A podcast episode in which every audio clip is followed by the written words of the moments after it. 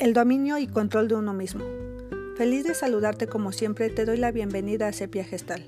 Yo soy Rosa María Navarro y el día de hoy te tengo preparada una lectura compilada por Antonio Razo que lleva como título El águila frente a la tormenta.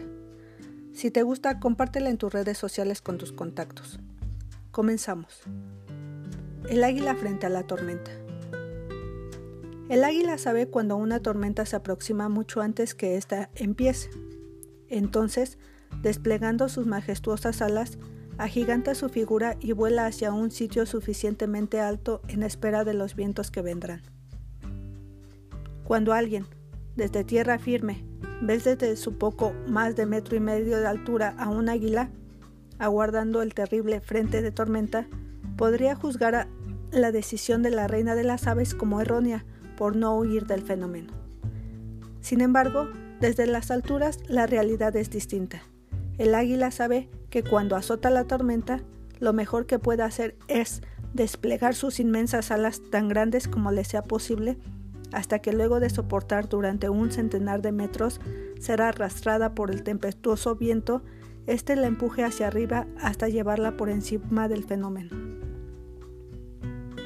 Así, mientras que la tormenta está causando destrozos abajo, el águila vuela por sobre ella.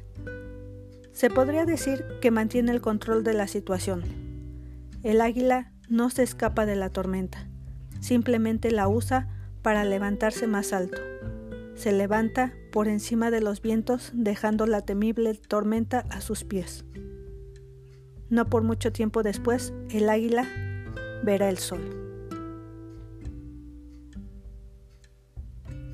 Recuerda, cuando las tormentas de la vida nos llegan, podemos levantarnos por encima de ellas. Finalizamos esta historia. Me despido, te mando un gran abrazo, cuídate mucho y te espero la próxima. Te invito a buscar y seguir Sepia Gestal en las redes sociales.